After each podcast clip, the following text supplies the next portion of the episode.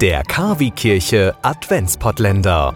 Heute Türchen Nummer 23. 23. Dezember, morgen öffnen wir das letzte Türchen, dann ist Heiligabend. Auch der Papst ist dran, nicht mit Türchen öffnen, sondern mit überlegen, wie er denn überhaupt Weihnachten feiert und durchgesickert ist schon, es wird einiges anders sein.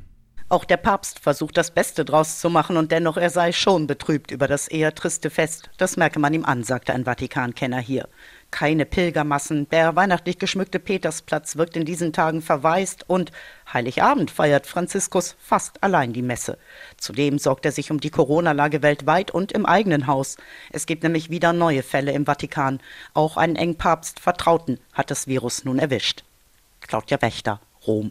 Ja, und dann ist da ja noch das leidige Thema Gottesdienste. In Recklinghausen sieht es jetzt so aus, dass in der einen Pfarrei Gottesdienste stattfinden an Heiligabend, in der anderen nicht. In Ganzherten gibt es gar keine und Dorsten gibt es auch von Ortsteil zu Ortsteil unterschiedliche Regelungen.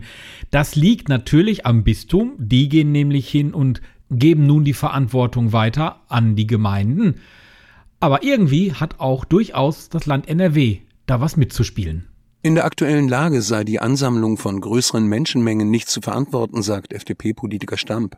Gerade ältere Menschen verspürten vermutlich eine religiöse Pflicht, in den Gottesdienst zu gehen. Pfarrer Antonius Hamers vom katholischen Büro NRW wies dies zurück.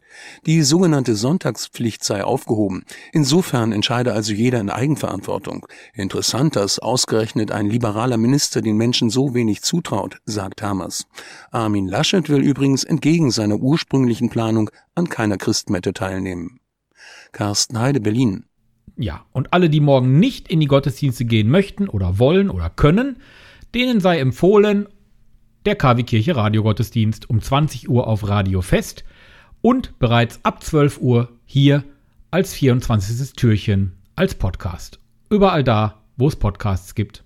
Heiligabend ohne Gottesdienst? Das muss nicht sein. Wir bringen Ihnen den Gottesdienst in Ihr Radio.